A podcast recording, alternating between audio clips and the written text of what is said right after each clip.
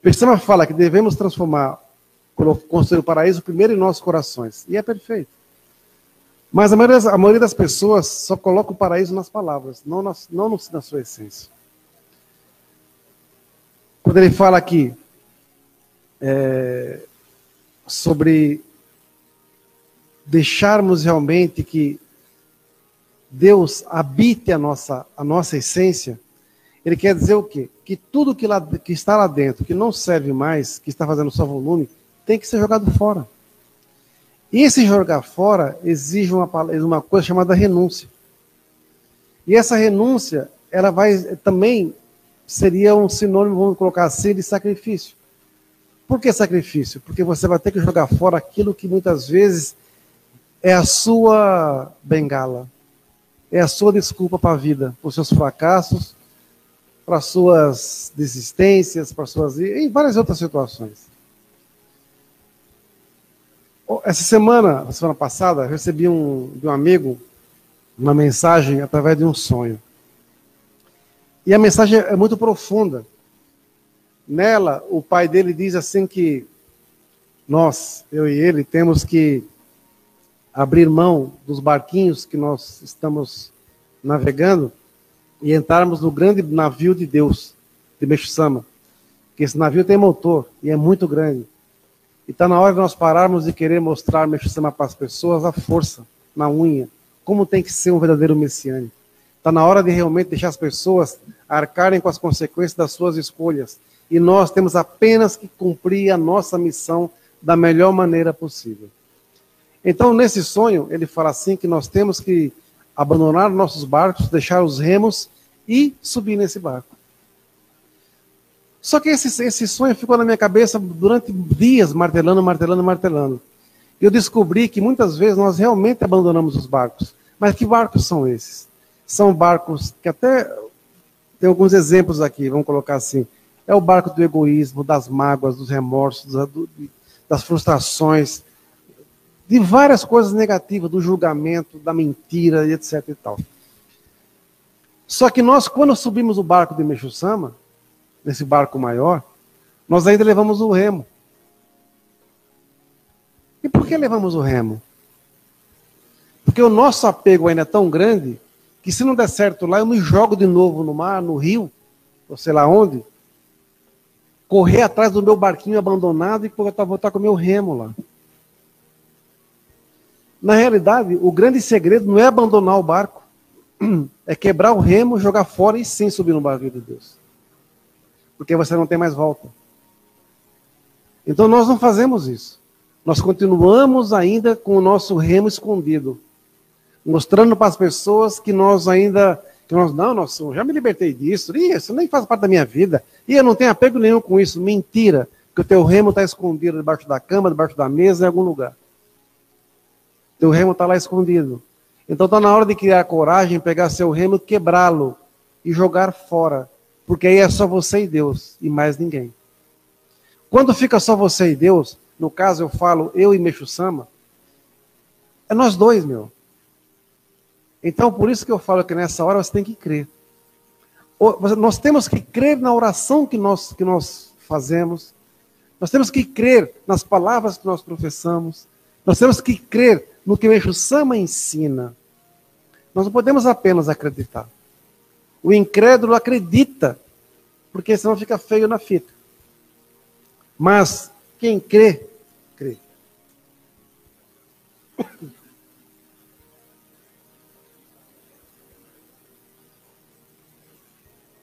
Meixo Sama cria conosco, quando você tem essa fé, ele cria uma, uma, uma aliança com você.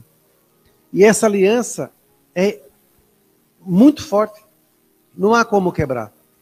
Ela pode enfraquecer. Como é que a aliança com Deus enfraquece? Quando a verdade ela é colocada de lado em, em, em favorecimento às mentiras.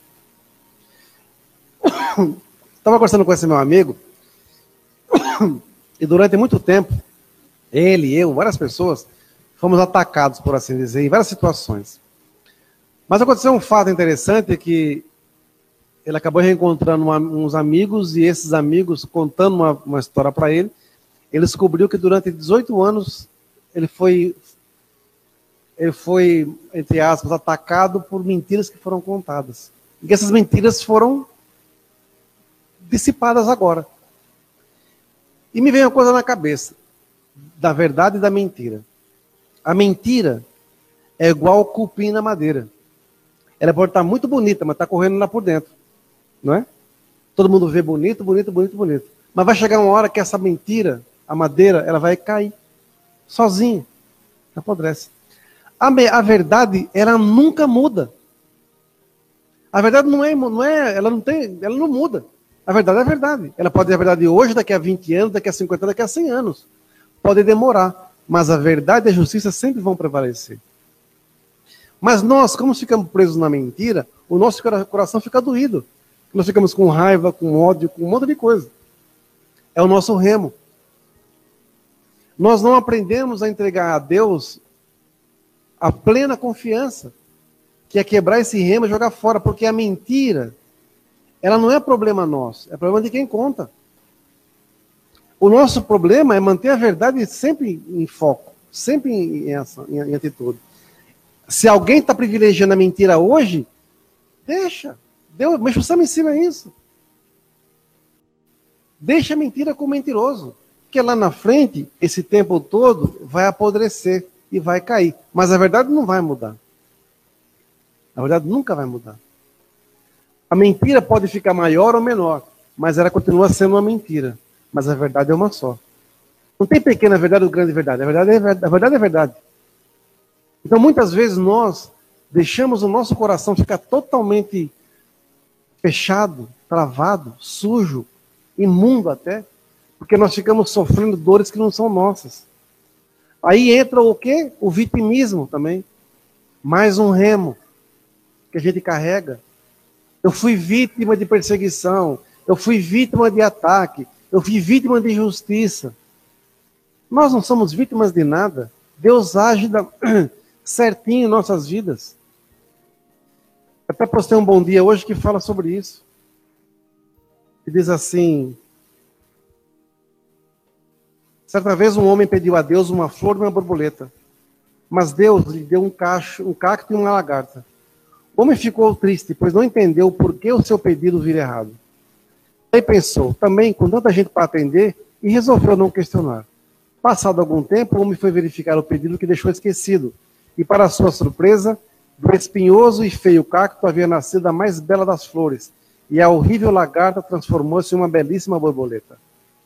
Deus sempre age certo. O seu caminho é o melhor, mesmo que aos nossos olhos pareça estar dando tudo certo. Se você pediu a Deus uma coisa e recebeu outra, confie. Tenha certeza de que Ele sempre dá o que você precisa no momento certo. Nem sempre o que você deseja é o que você precisa. Como Ele nunca erra na entrega dos seus pedidos, siga em frente sem murmurar ou duvidar. O espinho de hoje será a flor de amanhã. Então, quando nós falamos de fé, nós temos que preparar o nosso coração para receber Deus. Hoje eu posso dizer assim, eu sou messiânico. Mas eu tenho certeza disso? Como é que está o meu sentimento? Como é que está o meu coração perante Deus? Né? Se eu falo para as pessoas que estão sofrendo, acredite, tua vida vai mudar, eu tenho que estar com o meu coração cheio de esperança e plena convicção de que o que eu estou falando vai se concretizar, vai virar um milagre. Se eu não tenho essa certeza, essa plena convicção, são apenas palavras vazias. São apenas palavras vazias. Né? Então, eu tenho que ter essa convicção. Ser religioso não é fácil. Estar religioso é facílimo. Qualquer Zé das Couve consegue ser religioso.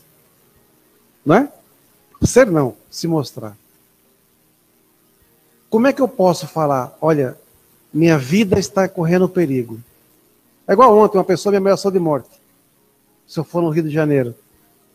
É. Né? De quem que é o problema? Da pessoa, não é meu.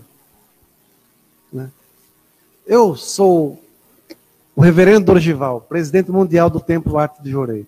Se eu tivesse medo de alguma coisa na minha vida, eu não sairia de casa.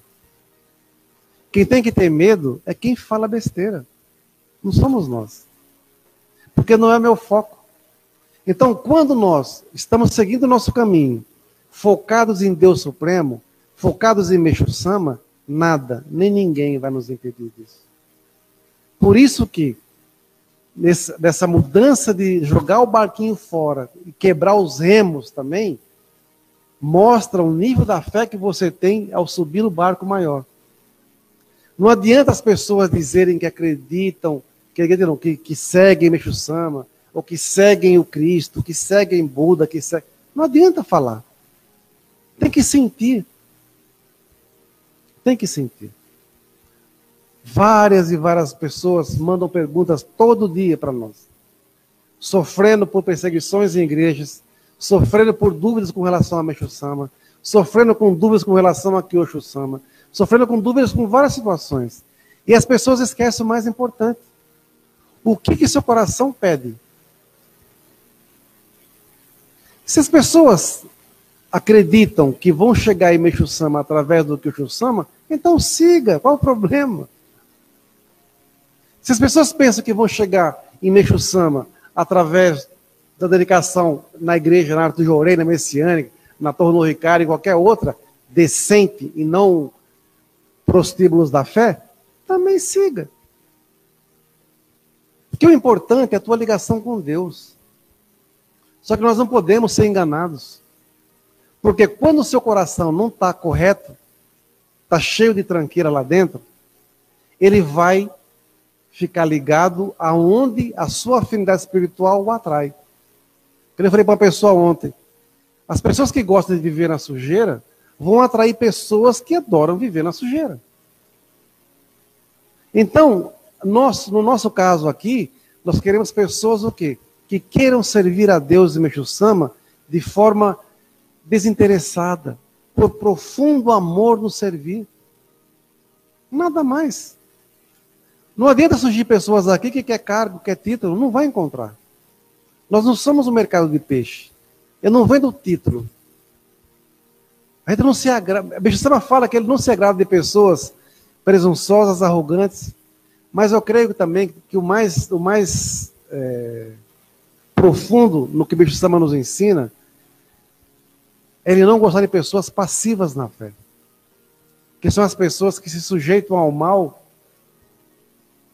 porque se sujeitam ao mal. E depois vem com vitimismo. Nós fomos formados à semelhança de Deus, não é? Porque temos a partícula divina. E por que nós não fazemos isso vingar? Por que não fazemos isso vingar? Está se falando muito que já estamos perdoados e salvos. Ótimo. Por que estamos perdoados e salvos?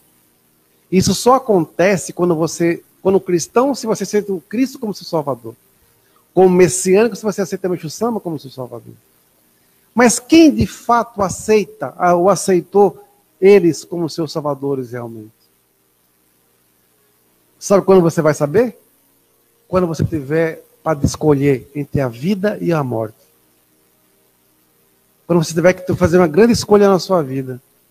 Aí você vai ter que mostrar se você tem fé mesmo ou não. Quem você é de fato. Por isso que, se o nosso coração estiver cheio de tranqueira, ele não vai conseguir receber o que Deus quer nos mostrar. Tem pessoas que querem títulos, querem cargos, querem posição, são vaidosas, são gananciosas por poder elas vão procurar locais que ofereçam isso a elas. Então, é missão delas. Não é problema nosso.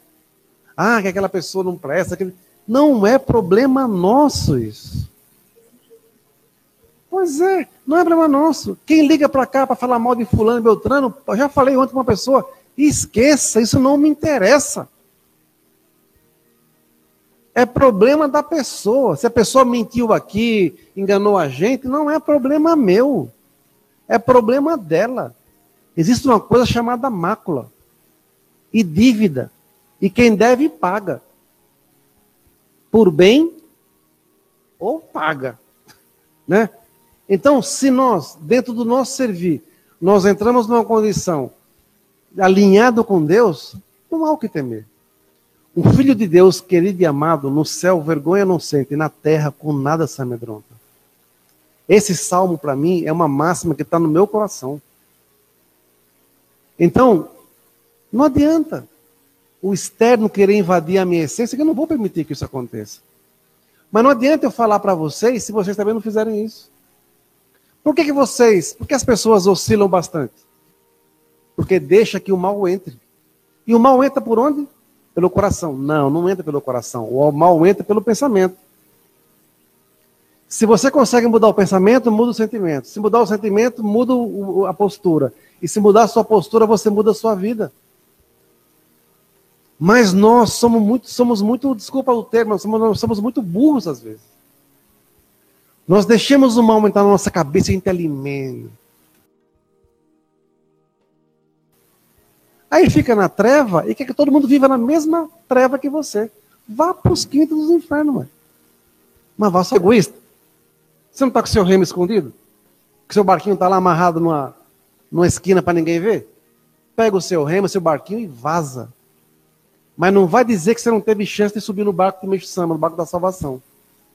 Não é? A chance teve, você não teve fé. Não foi? Você quer subir nesse barco? Então, primeira coisa, jogue fora tudo que não presta mais. Não, aqui nesse barco novo, não dá para levar, levar mágoas, ódios, ressentimentos, invejas, tudo, tudo de negativo não pode mais. Não dá para levar nesse barco novo, sabe o quê? O teu passado. Você pode levar suas experiências. Mas você não pode levar o seu passado. Né? Então, tem coragem? Quer fazer? Então abandone tudo. Bote fogo e suba. Essa escolha é a mais difícil de todas.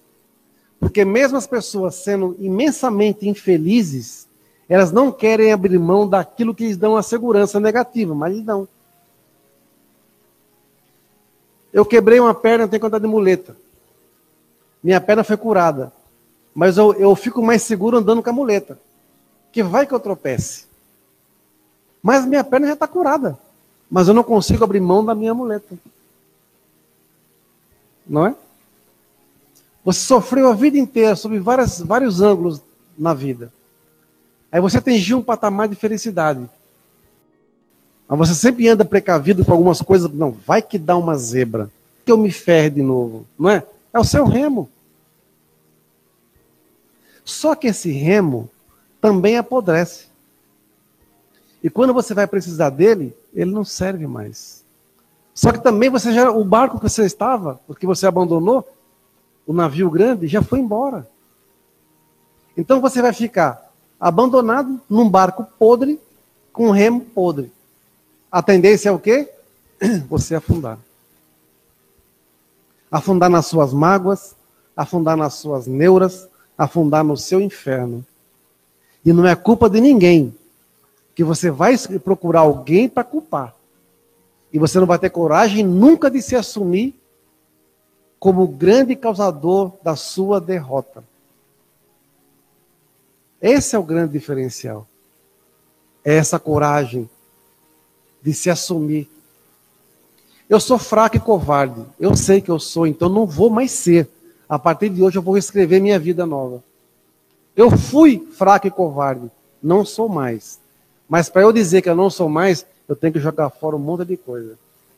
A primeira coisa é o medo de tentar. Não é?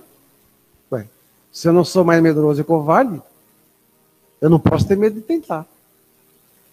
E o que, que as pessoas vão falar se eu errar? No problema delas. Eu tentei. Eu tentei. Sim, ué.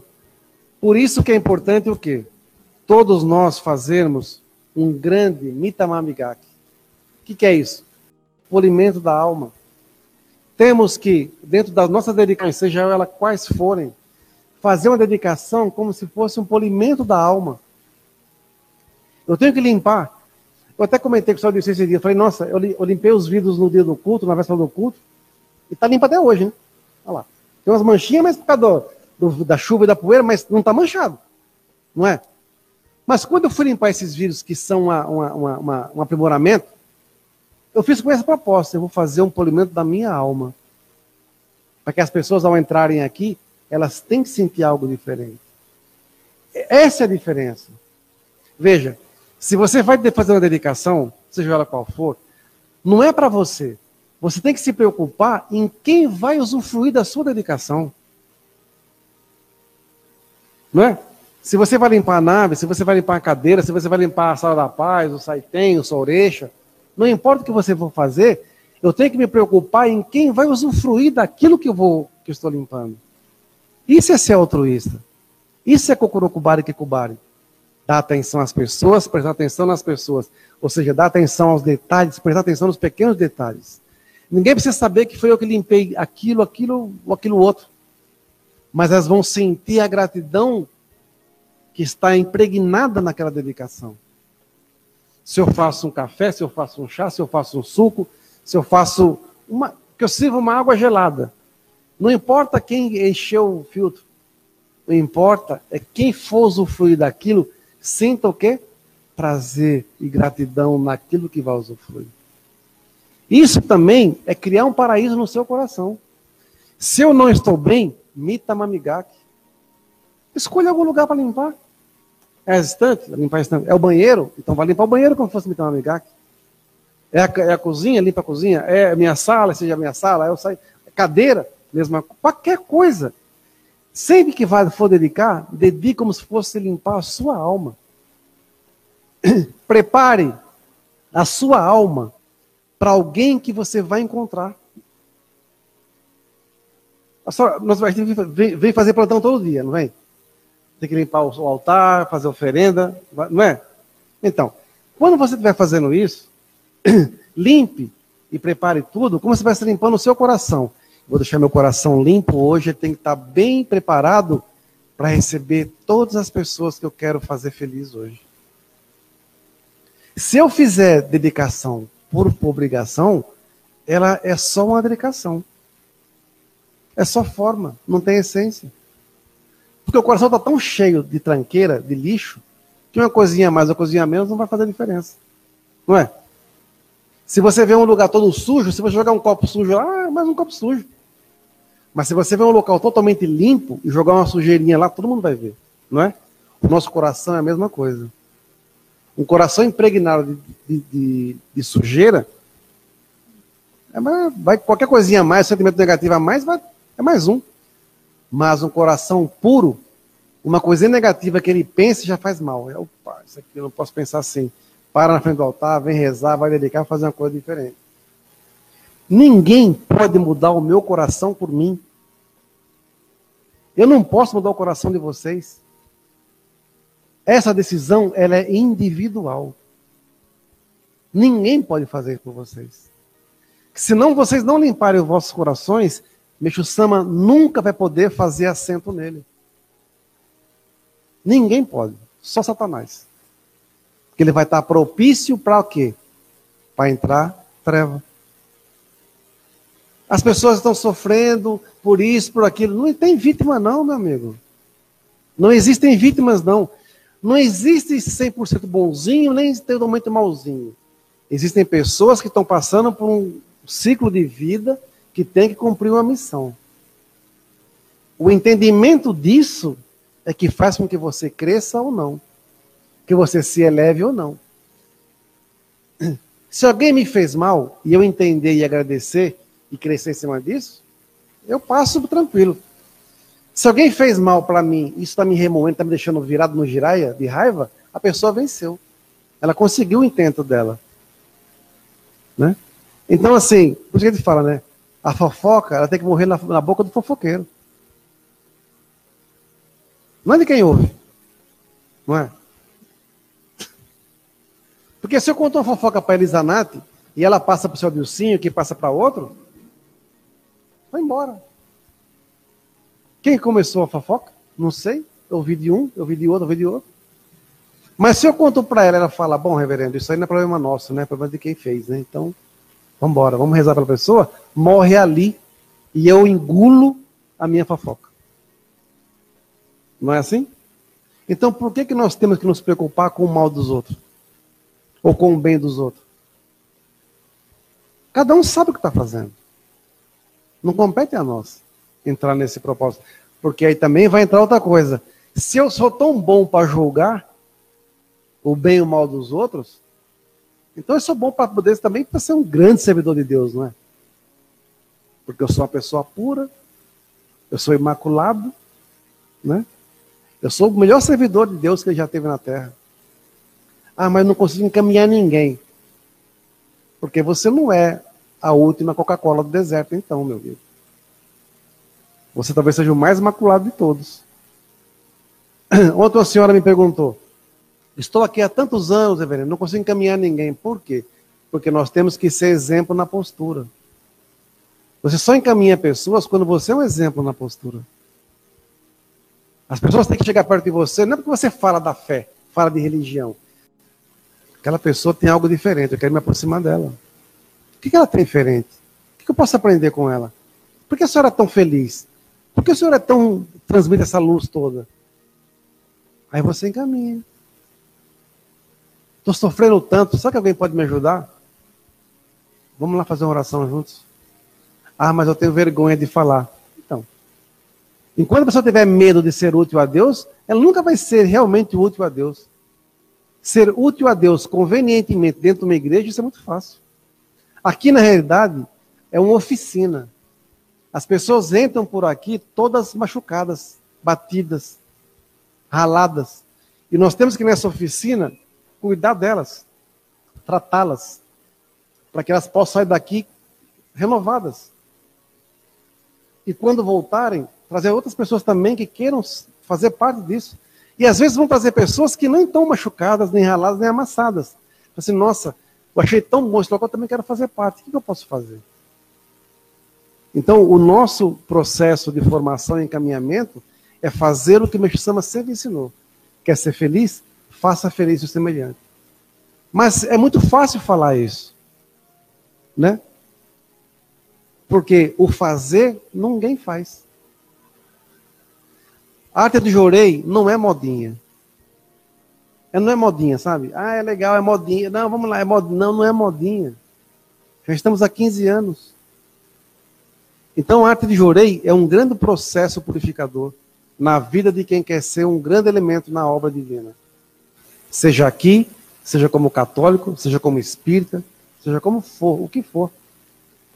Esse processo exige uma coisa que é muito doída: resignação. Mas é você se resignar perante Deus, não é perante o homem. É você se resignar e saber: hoje eu estou assim, amanhã eu vou estar melhor. Né? Então, nós não podemos permitir que ninguém contamine o nosso coração. Se você é azedo, o problema é teu. Quer mudar? Eu te ajudo. Não quer mudar? Então fica aí, negão. Agora, não vem contaminar o meu terreno, não. Demorei muito para deixar ele limpinho. Agora você vem para querer contaminá-lo? De jeito nenhum. Até porque todos nós já estamos passando, muitos, né? Estão passando, vivendo na contagem regressiva, né? Daqui a pouco Deus nos chama. A hora chegou. E aí? Como é que vai ser? Ah, eu devia ter feito tanta coisa. Ah, eu devia, eu devia ter isso, eu devia, devia, negão, já foi, tu morreu. Aí vai chegar lá, vai estar o seu livrinho assim. Nossa, teu livro tem 100 páginas. Você só escreveu 20. E as outras 80? O que você fez?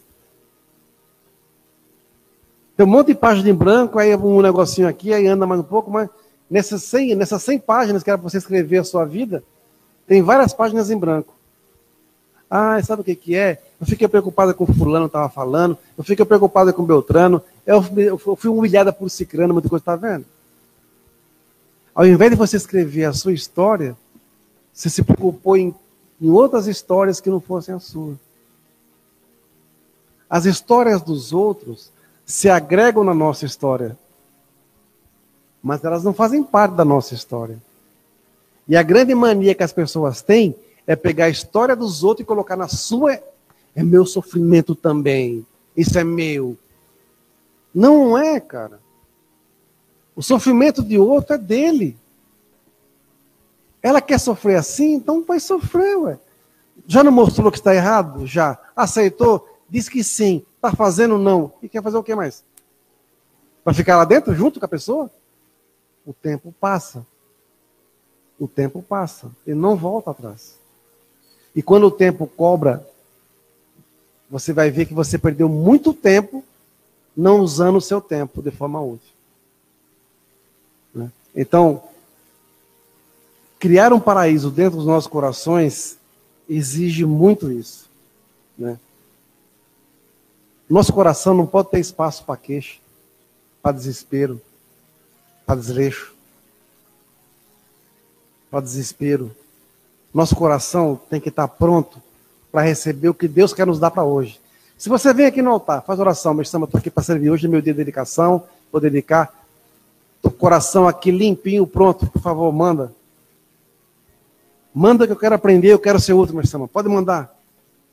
Aí você vai ver o que vai acontecer. Agora, se vem, você vem formalmente, por que eu vou perder meu tempo? Se eu posso te dar uma geleira, mas você se contenta com um cubinho de gelo, toma um cubinho de gelo, então. Não é? Às vezes as pessoas estão quase ganhando um grande milagre da vida. O grande, está quase, está quase pondo a mão. Aí ela vê um negocinho ali que está brilhando, achou uma moedinha no chão. Olha que sorte que eu tive. Eu achei uma moedinha de um real, estou tão feliz e vai embora, e muda o caminho. Só que ali na frente estava lá tudo que você queria na sua vida. A grande riqueza que você esperava. Mas você se contentou com um real e se acha uma pessoa de sorte. Mas não é que você foi, foi você foi seduzido pelo pequeno. Ou então você se achou assim, eu sou tão infeliz, tão desgraçado, nossa, achei um real. Pelo menos isso, né? E você muda o seu caminho. Não é? Você está caminhando num, num, num, terreno altamente sofre, sofrido, que machuca seus pés. Você está tá sofrendo com fome, com sede, caminhando, caminhando, caminhando, caminhando. Quase desistindo. Só que você não está vendo que lá na frente tem um oásis. Mas de repente alguém te chama num outro caminho aqui, que tem um poço, com água ruimzinha. Aí você fala, então vou ali. E você vai, toma aquela aguinha naquele pocinho e fala assim: olha, se você andar mais um bom punhado aqui, você vai encontrar uma vila. Ou algum, algum casebre, alguma coisa. E você vai, ah, que bom. E você vai. Só que você estava muito mais perto da sua vitória e você preferiu seguir o conselho de outros. Porque também desistiram que não sabem que ali na frente tem um grande oásis. A fé que eu aprendi com o Meixo Sama é assim. Eu não posso me seduzir por propostas, por coisinhas que não levam a nada. Eu prefiro nessa jornada longa, mas eu sei que eu vou chegar, do que eu, no meio desse caminho, pegar atalhos em troca de um título, de um cargo, de uma posição, simplesmente para poder afagar a minha vaidade. Achar que eu sou bom. Achar que eu sou isso, que eu sou aquilo. Né? As pessoas pensam que ser chamado de ministro é fácil. As pessoas pensam que ser chamado de reverendo é fácil. Pastor, bispo, padre, cardeal, papa. Pensa que é fácil. É só um título. Mas por trás disso existe uma coisa chamada de shoi. E tem um monte de, de gente que usa isso, não sabe nem o que é. Eu convivi com pioneiros esses pioneiros não tinham títulos, mas eles tinham fé. E a gente aprendia mais com esses pioneiros do que com muitos ministros. Porque a postura deles nos, nos contagiava. Isso é o que conta. Não adianta eu ser um reverendo ou um ministro arrogante que só dá esporro em todo mundo, achando que eu sou o dono da razão. Também não adianta eu ser o cara mais simpático do mundo, achando que eu também estou cheio de razão. Tem que ter bom senso. Isso você aprende como? Dia a dia. Dia a dia. Tem dias que você tem que ser duro, tem dias que você tem que ser só amor. E tem dias que você tem que ser, ter amor de salvação, que é ser duro, mas com amor de salvação. Então, isso é um aprendizado constante. Por isso que eu sempre falo, leiam profundamente os ensinamentos de Meixo Sama. Porque só assim vai conseguir limpar isso aqui, pensamento, vai poder purificar o seu sentimento para poder mudar a sua postura e, consequentemente, você vai conseguir mudar a sua vida. Né?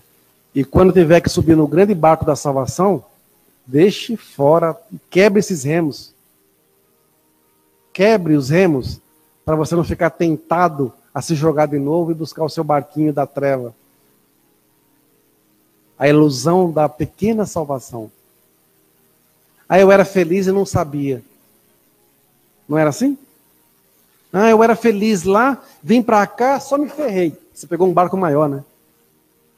Aquele barquinho te, te satisfazia. Então volta para o teu barquinho. Né? O barco aqui é grande. O barco aqui é grande. E os remos têm que ficar lá fora, quebrados, para você não ter volta. Por isso que muitas pessoas escondem os remos. Porque tem medo do futuro. Tem medo daquilo que não consegue vislumbrar, porque Deus é assim. Alguém consegue ver Deus? Você consegue ver Meixo Sama na, na foto? Sim. Mas e senti-lo amplamente? Confiar nas palavras dele amplamente. Isso é uma fé que você tem que fechar os olhos e seguir.